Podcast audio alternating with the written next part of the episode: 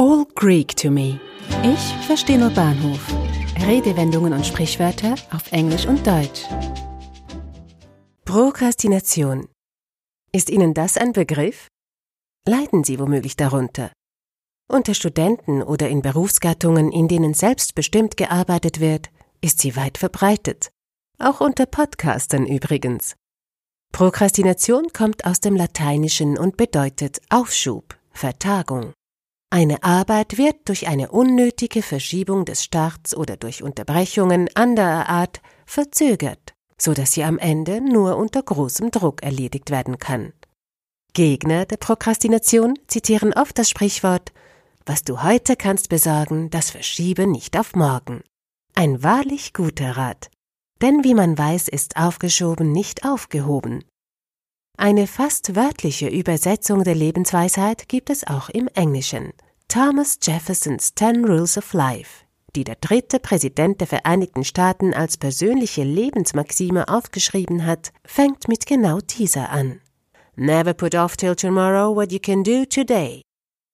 Ein weiteres, etwas älteres Pendant zum deutschen Sprichwort ist das englische A stitch in time saves nine. Ein Stich zur rechten Zeit erspart Neune, beziehungsweise neun Stiche.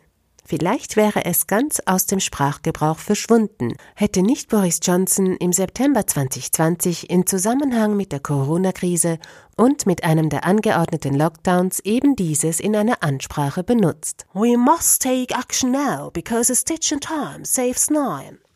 Wir müssen jetzt handeln. Verschiebe nicht auf morgen, was du heute kannst besorgen. Kurze Zeit nach seiner Ansprache und einem Twitter mit diesem Sprichwort schnellte die Google-Suche dazu drastisch in die Höhe. Halb England kannte es nicht. Das englische Sprichwort geht von der Vorstellung hervor, dass ein Loch oder ein Riss in einem Kleidungsstück besser früher als später mit nur einem Stich genäht werden sollte, als dass ein Schaden daraus entsteht, den man mit viel größerem Aufwand, also neun Stichen, wieder in Ordnung bringen muss. Das deutsche Sprichwort erklärt sich von selbst und ist wahrscheinlich eine Variante sinnverwandter Redewendungen. Kennen Sie auch dieses? Morgen, morgen, nur nicht heute, sagen alle faulen Leute? All diese Sprichwörter haben eines gemeinsam. Sie wollen als Incentivierung für eine gute Arbeitsmoral verstanden sein und damit Schadensbegrenzung betreiben.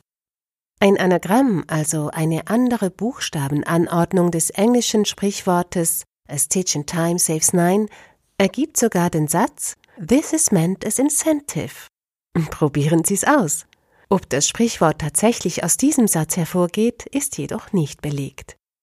Ein weiteres englisches Sprichwort in diesem Zusammenhang, welches Boris Johnson sicher auch kennt, ist Procrastination is the thief of time.